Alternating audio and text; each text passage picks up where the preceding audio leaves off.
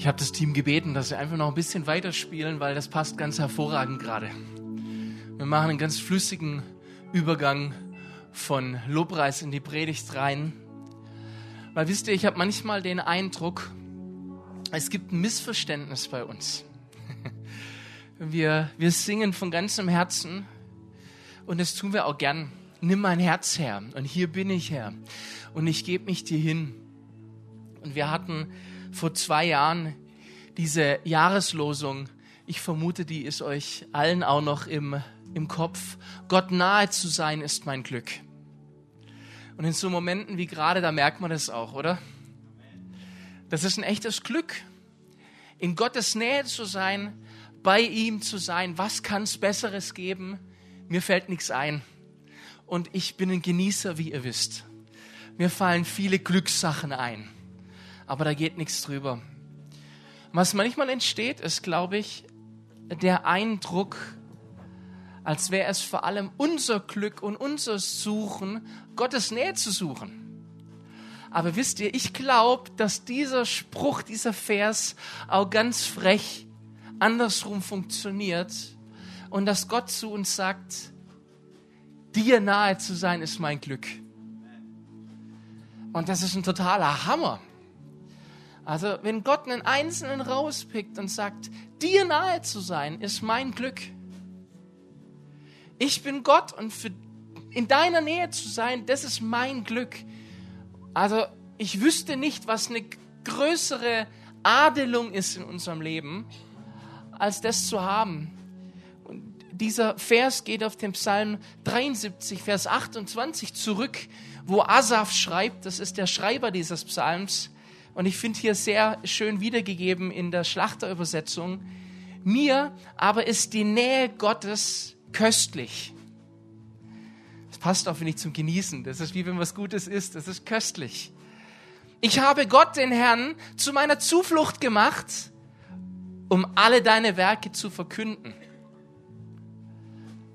Und wenn es wirklich so ist, dass Gott die Liebe ist und er unsere Nähe sucht, kann es nicht sein, dass er solche Dinge auch über uns sagt. Und im Moment drehe ich einfach nur diese Bibelstelle rum. Da könnten jetzt manche von euch sagen, ganz schön frech, Peter. Wie kannst du das rausnehmen? Aber wir werden uns jetzt ein bisschen anschauen, dass wir im Wort Gottes ganz tiefe Wurzeln finden, die uns immer wieder beweisen, ja, es scheint so zu sein. Ich habe diese Bibelstelle, die ja, vielleicht grundlegend ist, weil es die Schöpfung der Welt ist, mir nochmal genau angeguckt im ersten Mose, wo Gott anfängt und genau, ihr dürft langsam gediegen ausfaden, ist voll gut. So, wir machen alles ganz smooth hier. Die Schöpfung der Welt, ja, Grundlegung und Gott will den Menschen haben, um Gemeinschaft zu haben. Und dann kommt dieser Riesenbruch nämlich durch den Sündenfall. Der Mensch entscheidet sich, Autonomie ist mir wichtiger als gemeinsam mit dir zusammen sein, Gott. Ich weiß es besser. Vor kurzem habe ich das in der Predigt so formuliert, es ist ein sehr pubertäres Verhalten. Das ist typisch für Pubertierende, dass sie es besser wissen als die Eltern. Ich sage immer, das, das bleibt dann auch eine Weile, die schönste Zeit meines Lebens war mit Anfang 20, weil da hatte ich auf alles eine Antwort. Ich konnte alles erklären, auch theologische Fragen gab keine. Ich hatte auf alles eine Antwort. Und dann wird man älter und plötzlich merkt man, oh, die Antworten geben gar nicht so viele her, die ich da habe. Aber so, glaube ich, war das auch im Garten Eden. Adam und Eva, die wussten einfach, ich weiß es besser. Und Gott bietet ihnen an, ihr dürft von jedem Baum essen. Adam und Eva sagen, ja, aber dieser eine Baum, von dem du gesagt hast, wir dürften nicht, der reizt mich besonders. Und dann geschieht was? Es kommt ein Bruch und Adam und Eva müssen den Garten Eden verlassen. Und jetzt kommt das erste Missverständnis, das wir oft haben. Und ich kann es gar nicht oft genug sagen. Wir denken, Gott hat die Menschen bestraft und sie aus dem Garten Eden geworfen. Und je länger ich mit Gott unterwegs bin, je genauer ich mir diese Stelle angucke, wer möchte, kann das mal gern nachschlagen, im 1. Mose 3, ab Vers 22. Ich habe das jetzt nicht auf Folie, diese Stelle. Da gibt es für mich nur einen Grund, rauszulesen, warum Gott die Menschen aus dem Garten Eden rausnimmt. Und zwar, damit sie nicht, nachdem sie sündig geworden sind, auch noch vom Baum des Lebens essen und ewig leben und damit die Verbindung zwischen ihnen nicht mehr zu retten ist. Damit die Sünde nicht ewig über ihn herrscht. Das schließt sich aus dem Satz, und nun, dass er nicht etwa seine Hand ausstrecke und auch noch vom Baum des Lebens nehme und esse und lebe ewig. Das ist für mich die Logik da drin. Und dann im Vers 24 lesen wir diese äh, berühmte Stelle, die alle Star Wars-Fans begeistert, wo die Cherubim mit Laserschwertern davor aufgestellt werden. Ich kann es mir richtig vorstellen, wie es im Garten Eden dann plötzlich und dann stehen die da und ver, verriegeln diesen Blick. Ja, das ist frei nach. Aber ich glaube so ungefähr. Was glaubt ihr, wo George Lucas seine Inspiration her hat? Und warum tun sie das? Lesen wir in Vers 24. Und er trieb den Menschen aus und ließ östlich vom Garten Eden die Cherubim sich lagern und die Flamme des zückenden Schwertes den Weg zum Baum des Lebens zu bewachen.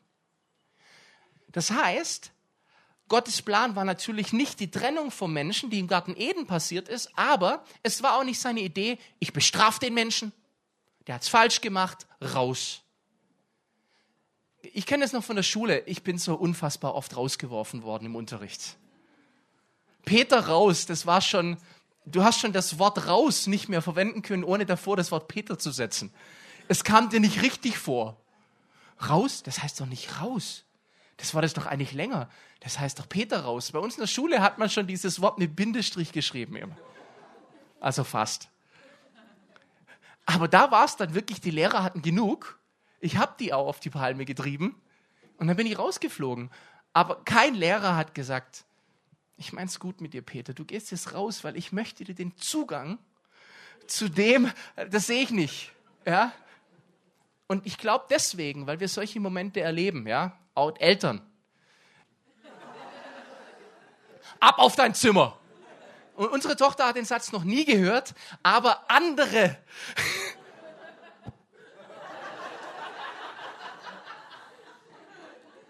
du willst morgen Taschengeld. Aber andere schon. Und ich glaube, wir verbinden deswegen ganz oft auch das ganz logisch mit unserem himmlischen Vater. Wir haben was falsch gemacht, er schmeißt mich raus. Und es sitzt tief in uns drin.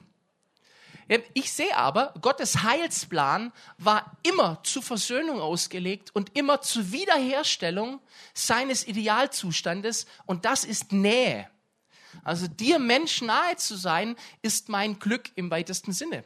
Das finde ich auch im Epheser 3 begeistert mich ziemlich, im Vers 9 und im Vers 11, wenn da steht, und für alle ans Licht zu bringen, wie Gott seinen geheimen Ratschluss ausführt, der von Ewigkeit her verborgen war in ihm, der alles geschaffen hat.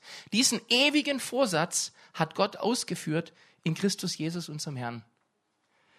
Wir haben manchmal den Eindruck, das Ding fängt an, als Jesus kommt auf die Erde. Aber das ist nicht wahr. Es war schon immer Gottes Ziel, wieder zusammen zu sein mit dem Mensch. Und es ist dann die Vollendung, als Jesus kommt und als er durch seinen Tod den Weg zum Allerheiligsten frei macht und wir wieder hintreten können zu Gott hin, ohne dass ein Vorhang davor ist. Und deswegen sagt Jesus, es ist vollbracht. Weil dieser Ratschluss seit Jahrhunderten in der Geschichte in, im, im Himmel bekannt war, geheim bei Gott. Und Jesus weiß, das war das Finale. Das war das Endspiel. Jetzt ist das Ding durch. Es ist vollbracht. Und Jesus ist Weltmeister und wird es immer bleiben. Und hoffentlich mein Weltmeister, weil mit mir muss das was machen. Mir bringt diese Information kognitiv überhaupt nichts, wenn das nichts mit mir macht. Also Gott schickt seinen Sohn oder sagen wir es anders, Gott wird selbst in seinem Sohn Mensch und lebt unter uns und vollzieht damit diese Nähe ganz praktisch. Und was ich so toll fand, war, dass Jesus sein ganzes Leben ausgelegt hat auf Nähe und auf in Gemeinschaft wandeln und darin sollten die Leute lernen. Ja, Jesus hat auch Predigten gemacht, gehalten, wo Leute einfach Gäste waren. Aber wir wissen, dass er auch einige Leute so richtig nah an sich rangenommen hat. Ich habe den Eindruck, so viel wie es damals eben auch nur ging. Wie viel mehr Leute kannst du denn um dich rum haben? Aber Jesus hat es, glaube ich, auch nicht darauf ausgelegt, jedes Mal in die schwarze Limo zu steigen nach seiner Show und ins Vier-Sterne-Hotel zu fahren. Sondern er war da. Und auch das zeigt mir wieder den Charakter Gottes. Und es ist auch der Name Gottes. Ich bin da. Ich bin mitten unter euch. Und haben wir es jemals anders? Volk Israel in der Wüste? Laufen da ganz allein durch die Wüste? Nee, tun sie nicht. Sie sind von Gott begleitet, tags in einer Wolkensäule, nachts in einer Feuersäule. Stellt euch das mal vor, wenn da ein Jahr nach dem Auszug aus Ägypten ein Kind geboren ist und dieses Kind war dann irgendwann ein 30-jähriger Mann, hat dieser 30-jährige Mann noch nie einen Tag erlebt, wo nicht tagsüber eine Wolkensäule, nachts eine Feuersäule da war. So gewöhnlich war es, dass Gott persönlich da ist. Und wir finden im äh, zweiten Buch Mose 33, überhaupt 2. Mose 33, ganz großartig zu lesen, weil es da ganz tolle Passagen gibt, finden wir diese Stelle, dass das Volk Israel mal wieder in seinem Gemecker und Gemurr und Gebruddel so weit geht, dass Gott echt sagt, oh Leute, ehrlich, ihr seid mir mordstressig. Und dann geht es darum, dass das Volk ausziehen soll und Gott sagt, ich werde einen Engel vor euch herschicken, der euch begleitet. Und Hammer, Mose sagt, nein, wir gehen nicht, wenn du nicht selbst dabei bist. Ich liebe es. Wenn dein Angesicht nicht mitgeht, dann führe uns nicht von hier hinauf. So gut, weil Mose genau wusste, ohne die Gegenwart Gottes keine gute Idee. Und was so schön ist, Gott lässt sich überreden. Und er sagt, okay, ich hatte es anders vor, aber ich gehe mit. Wow, das ist unser Gott. Wo hat man sowas schon gehört? Ein Gott, der sich überreden lässt. Unglaublich. Und dann, ich sage pre-Pfingsten, vor Pfingsten. Jesus bereitet sich darauf vor zu gehen und wir haben diese, diese berühmte Stelle, wo Jesus auch seinen Jüngern verspricht, in Matthäus 28, Vers 20, siehe, ich bin bei euch alle Tage bis an der Weltende. Und dann macht er sich bereit, die Erde zu verlassen, in den Himmel zu gehen. Was? Ich bin bei euch alle Tage und Sie sehen, wie er den Himmel auffährt? Wie passt denn das zusammen? Ganz wichtig, es ist eine Nuance da drin, aber die ist enorm wichtig. Er befiehlt ihnen, geht hinaus in alle Welt, aber wartet. Und das ist ein ganz wichtiger Punkt. Wenn wir in der Apostelgeschichte lesen, Apostelgeschichte 1, Vers 4 bis 5, und als er mit ihnen zusammen war, befahl er ihnen, Jerusalem nicht zu verlassen. Befahl er ihnen, sondern zu warten auf die Verheißung des Vaters, die ihr, so sprach er, von mir gehört habt.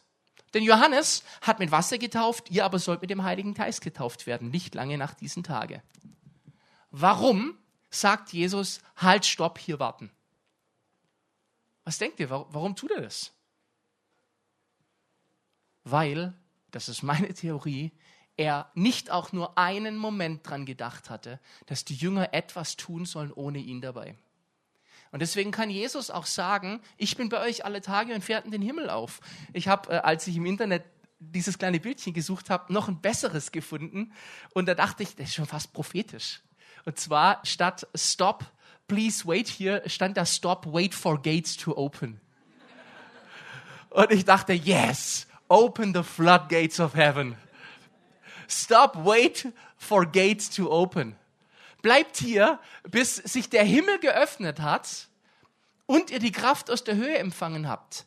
Ja, weil wir lesen, dass Jesus auch sagt, ich bin der Weinstock, ihr seid die Reben, getrennt von mir könnt ihr nichts tun.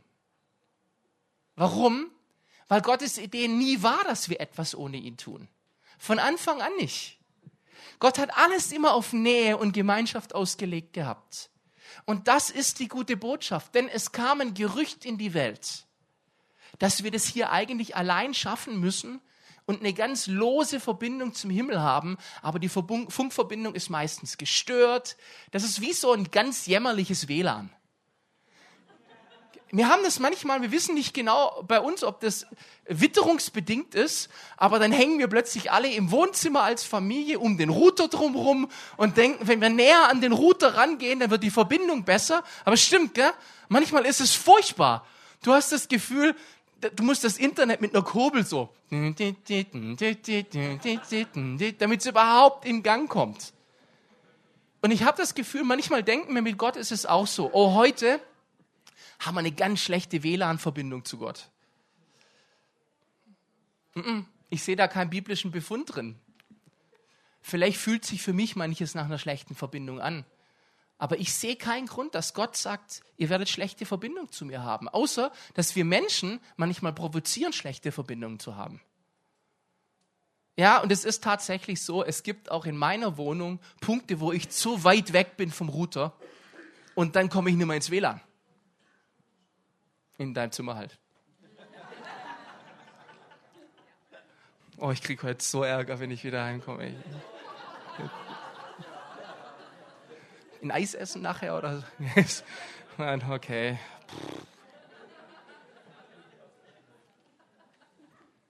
Es ist erst Jesus höchstpersönlich, der kommt, um die Nähe Gottes wiederherzustellen. Und dann schickt er den Heiligen Geist. Und das ist gut so. Ganz oft höre ich uns sagen, boah, wenn ich zu der Zeit von Jesus gelebt hätte, wo er selber da war, dann würde es mir leichter fallen. Nee, wird es dir nicht, weil du wärst echt dran gebunden, immer um Jerusalem rum da zu sein, wo er ist, weil er war nur an einem Ort. Jetzt schenkt er die Möglichkeit, dass er mit seinem Geist Gottes überall ist. Und ihr wisst es, dass er mit euch morgen auf der Arbeit dabei ist, oder? Und zwar nicht metaphorisch. Und das Problem habe ich manchmal mit uns Christen. Ich habe das Gefühl, wir nehmen das Ding als eine Metapher. Der Heilige Geist ist eine Metapher. Der Heilige Geist ist eine Person. Bitte, hey, wenn einer von euch anfängt, mich als Metapher zu bezeichnen. Wir haben bei TL zwei Pastoren, äh, Micha und Chris, und dann haben wir so noch so einen halben Dritten, und der ist aber mehr sowas wie eine Metapher. Hey, Leute, ich, ich gebe die Metapher. Ja, ich bin sehr manifest. Aber manchmal habe ich das Gefühl, wir gehen mit Gott so um im Alltag. Der Heilige Geist ist mehr eine Metapher. Gott hat gesagt, er ist bei uns, aber so richtig klappt das nicht. Das ist eher wie ein schlechtes WLAN. Nee, er ist da. Ich habe nur das Gefühl, wir machen oft nichts ohne ihn. Und da gibt es eine ganz berühmte Bibelstelle aus dem Galater 5. Und da steht, wenn ihr durch den Geist geleitet werdet, seid ihr nicht unter dem Gesetz. Ich aber sage, wandel im Geist. Und ich liebe die Simpsons. Und es gibt eine ganz tolle Folge von den Simpsons. Episode 289. Ja, es geht in der Folge hauptsächlich um Lisa, aber das ist nicht wichtig. Bart wird von einer Mücke gestochen, von einer asiatischen, und wird dann auf Quarantäne gesetzt und muss mehrere Tage in einer Blase rumlaufen. Und ich erinnere mich jedes Mal, wenn ich Wandel im Geist höre, an diese Blase. Weil der läuft dann auf der Straße um die Bubble rum und irgendwann stellt er auch fest, dass die Bullies, mit denen er Stress hat an der Schule, an ihn nicht mehr rankommen, weil er in dieser Bubble drin ist. Aber ich finde dieses Bild schön. Wandel im Geist heißt für mich nichts anderes als, der Geist Gottes ist wie eine Blase um mich rum und ich laufe in ihm. Ich bewege mich in ihm und jeder Schritt ist umgeben von dieser Blase. Heißt, im Kehrschluss, ich tue mal das Bild einfach weiterspinnen, wenn ich jetzt am Simon zu nahe komme, dann berührt der Geist Gottes einen Simon, weil ich mit meiner Blase zu nah an ihn rangehe. Beziehungsweise in dem Fall eh doppelt, weil er ja auch eine Blase um sich herum hat. Und das ist für mich Wandel im Geist. Und das ist das, was uns manchmal im Alltag abgeht. Wenn wir sagen, der Geist Gottes ist eine Metapher, dann haben wir nicht diese Bubble um uns herum. Und jetzt bitte nicht falsch verstehen, dieses, äh, diese Metapher, die hat auch ein Ende. Klar, wir sollen uns nicht abschotten, darum geht es nicht. Es geht nicht um die geistliche Quarantäne. Es geht darum, dass ich weiß, dieses Kraftfeld umgibt mich. Vielleicht ist Kraftfeld noch besser für alle von euch, die Online-Spiele zocken. Manchmal hast du für ein paar Moves ein Kraftfeld um dich rum und dann kann nichts passieren. Und für mich ist der Geist Gottes einfach auch ein Kraftfeld. Er ist mir nah. Aber ich muss darin wandeln. Und das fordert mich heraus. Also, Gehen wir in Gottesdienst und hören gute Nachrichten und gute Botschaften. Und es ist wichtig, dass wir das tun. Aber viel wichtiger ist, was mache ich damit? Und der Geist Gottes, der redet zu uns unaufhörlich. Und er sagt manchmal auch Sachen, die verstehe ich überhaupt nicht. Aber wisst ihr was? Ich lese nirgendwo in der Bibel, höre dann auf Gottes Geist, wenn du verstehst, was er sagt. Sondern ich höre, höre auf ihn, wenn du hörst, was er sagt. Und hören ist was anderes als verstehen. Ich verstehe oft überhaupt nichts. Wir hatten in den letzten Wochen diese Audienz beim Königabende. Auch da, wir haben diese Abende genannt, eine Audienz beim König. Das heißt, Gott nahe kommen, in seinen Thronsaal treten. Aber dann habe ich das Gefühl, treten wir auch schnell wieder raus aus dem Thronsaal. Deswegen habe ich auch vorher gebeten, dass Micha und Franzi weiterspielen, weil ich, ich will auch damit eine Verbindung darstellen, dass diese Lobpreiszeit und dieses Nimm mein Herz her, das muss nicht aufhören. Und das ist der größte Irrtum, den wir haben. Und ich, ich möchte vielleicht einen Marco zitieren, der vor zwei Wochen hier gepredigt hat und gesagt hat, beendet eure Gebete nicht mit einem Amen. Das heißt, ihr dürft natürlich Amen sagen, aber macht damit nicht Schluss mit Gebet. Ihr dürft Amen sagen, um zu bekräftigen, so sei es. Ja, aber keiner sagt euch, ihr müsst euch damit von Gott abwenden und wir sehen uns heute Abend wieder. Aber manchmal habe ich den Eindruck, das ist so ein Irrtum, den wir in unseren Gebeten haben. Ich, ich habe immer den Eindruck in meinem Leben und versuche das so zu leben, wenn ich mit Gott rede, dann ist das mehr wie wenn ich mit der Mimi auf dem Sofa sitze und wir unterhalten uns und ich merke, ich muss kurz was in der Küche machen und dann sage ich zu ihr kurz Amen, geh in die Küche, mach was, aber die Verbindung zwischen uns ist nicht abgebrochen, sondern ich drehe mich nur kurz zur Seite. Versteht ihr, was ich meine? Aber sie ist noch da und ich glaube, so sollen wir mit Gott leben. Weil ein Amen soll nicht sein, ich trete aus dieser Blase aus. Ich trete aus der Bubble aus. Ein Amen muss nicht heißen, ich trete aus dem Thronsaal Gottes aus und gehe wieder in die reale Welt. Sondern ich glaube, wir sind berufen, Schwache Metapher, aber ich glaube, ihr wisst, was ich meine, den Thronsaal Gottes mit hinzunehmen, wo wir hingehen. Anstatt aus ihm auszutreten, zu sagen, Mensch, jetzt muss ich leider wieder in dieses Feld, wo es mir gar nicht gut geht, sondern der goldene Boden, auf dem wir sind, der heilige Boden, der ist dazu da, dass er einen Effekt auch um, auf die Leute um uns rum hat. Die Gemeinschaft mit Gott ist nie nur für dich und mich da, sondern sie ist immer auch für die Dritten um uns herum gedacht. Aber dafür muss ich mich entscheiden. Ich lese im Psalm 145, Nahe ist der Herr allen, die ihn anrufen, alle, die ihn in Wahrheit anrufen. Das haben wir getan. Und wir wissen, ganz berühmte Stelle, bittet und es wird euch gegeben, sucht und ihr werdet finden, klopft an und es wird euch geöffnet werden. Und Jesus zitiert hier übrigens eine Jeremia-Stelle aus Jeremia 29. Und wahrscheinlich haben auch die, die, die Zuhörer gemerkt, oh, vom Wortlaut her kommt mir das bekannt vor. Und ganz schön ist, in Jeremia 29, 14 findet sich dann die Formulierung, so werde ich euch erscheinen. Nicht nur ich werde mich finden lassen, sondern so werde ich euch erscheinen. Denn wenn wir Gott suchen, ist er da, weil eben ich glaube, dass Gott auch die ganze Zeit schon sucht.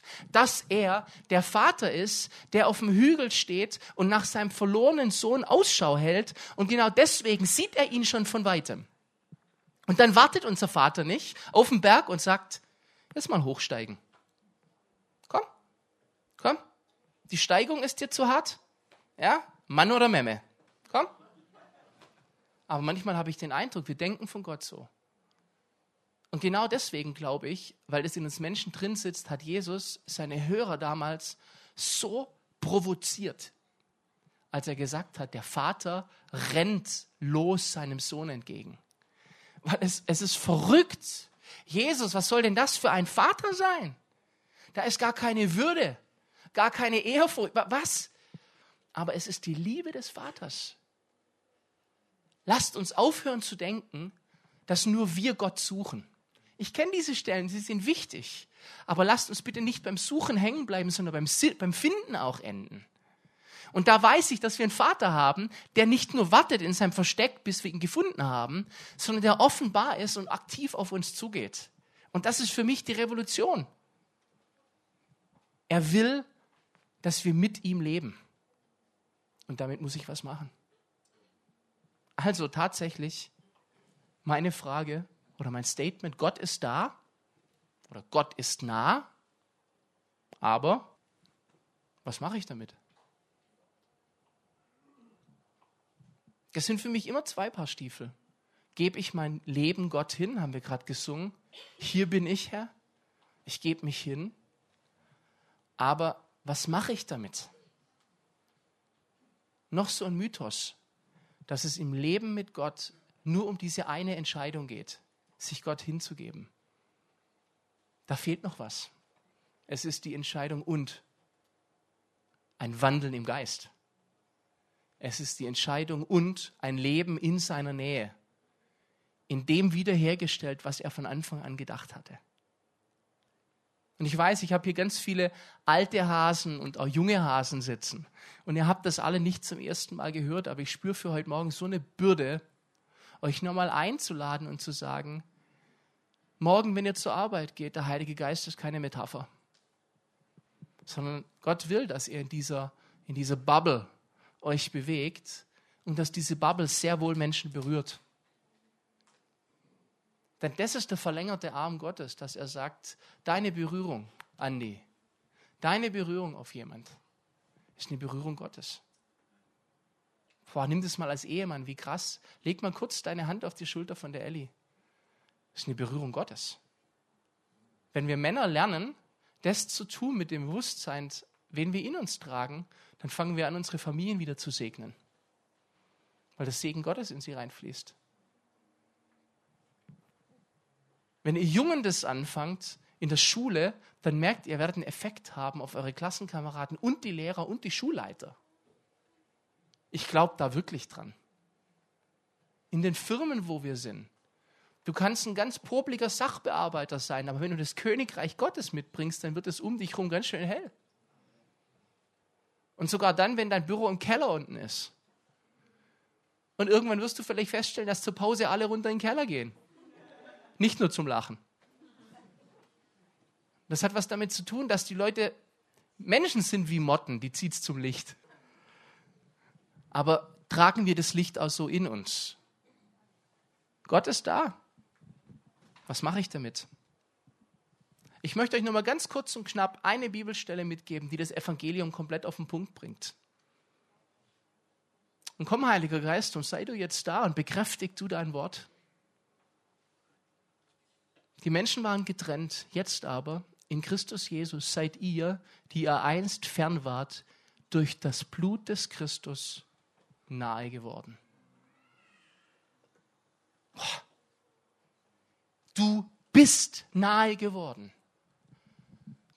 Du hast das Blut Christi noch nicht aufgenommen, dann wird es Zeit, dann tu es heute.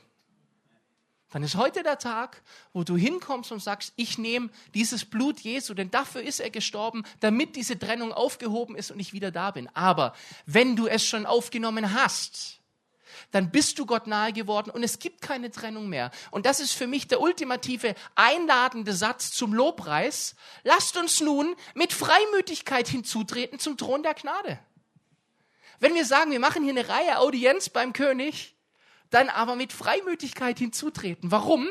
Weil ich den Backstage-Pass gekriegt habe. Weil die Epheser-Stelle die VIP-Passstelle ist. Die ich kann überall hin AAA, das steht auf diesen Ausweisen, wo du dann auch beim großen Festival überall hin kannst. Mit Freimütigkeit. Ich muss das mal beobachten, wenn jemand zum ersten Mal Backstage darf beim großen Festival. Dann, dann machen die das mit Freimütigkeit. Das merkst du, dass die Leute nehmen. So, wenn du es gewohnt bist, läufst du einfach nur vorbei in den Türstehern oder trägst das Ding. Aber Leute, die da frisch drin sind, die nehmen das dann die Hand und machen so. Und das ist für mich ein bisschen die Übersetzung von Freimütigkeit. Komm, wir dürfen schon ein bisschen stolz sein, dass wir das Ding um den Hals hängen haben, oder? Ich darf hintreten mit Freimütigkeit. Wollen wir das machen? Wollen wir es gemeinsam tun, hintreten in Freimütigkeit und den Wandel anziehen unter der Woche? Was hält uns dann noch, jetzt nochmal in eine Anbetungszeit zu gehen und Gottes Gegenwart zu suchen? Machen wir das. Lass uns mal aufstehen oder hinknien oder uns hinlegen oder, oder tanzen oder, oder was auch immer ihr tun müsst. Aber Leute, zieht den Christus an und nehmt bitte nicht mehr den Geist Gottes als eine Metapher, sondern macht es real. Und wenn du heute hier bist und sagst, ich, ich weiß nicht, ob das Blut Christi schon mich dahin geführt hat, dass ich frei sein kann, dass ich hintreten kann. Dann nehmen wir uns nachher auch noch die Zeit, wo du ein Gebet sprechen kannst und dieses Blut für dich annimmst und damit diesen VIP-Pass verliehen kriegst. Aber morgen ohne die Blase um uns herum geht gar nicht. Lass uns hintreten mit Freimütigkeit zum Thron der Gnade. Lass uns gemeinsam das Lied singen, zieh mich hin zu dir. Schon eine Weile nicht mehr gesungen, aber es ist gut, weil es hier nicht darum geht, dass wir aktiv zu ihm gehen, sondern das geschieht vom Himmel her. Er zieht uns zu sich hin. Und das ist das, worauf ich setze. Und ich lade dich ein, streck dich jetzt aus zum Himmel hin, zu deinem Vater hin, wie eine Frau sich ausstreckt, wenn sie ein Kleid anzieht und dafür die Arme hochheben muss und reinschlupft. Und so soll sich diese Blase über euch senken und ihr sollt wandeln im Geist. Denn ihr seid nicht dazu geschaffen, irgendetwas zu tun, getrennt von Jesus. Überhaupt nichts. Getrennt von mir könnt ihr nichts tun, also lasst uns damit aufhören. Und Jesus, wir laden dich ein und sagen, durch dich den Vater zu erkennen, ist unser größtes Glück. Dir nahe zu sein, ist mein größtes Glück. Und Papa, wir danken dir, dass du uns nahe sein möchtest. Und so bitten wir dich jetzt, dass du in unseren Geist fällst, in unsere Seele, in unser Herz. Und dass es für uns kein Zurück gibt, sondern wir weiterstrahlen und repräsentieren und in dir wandeln.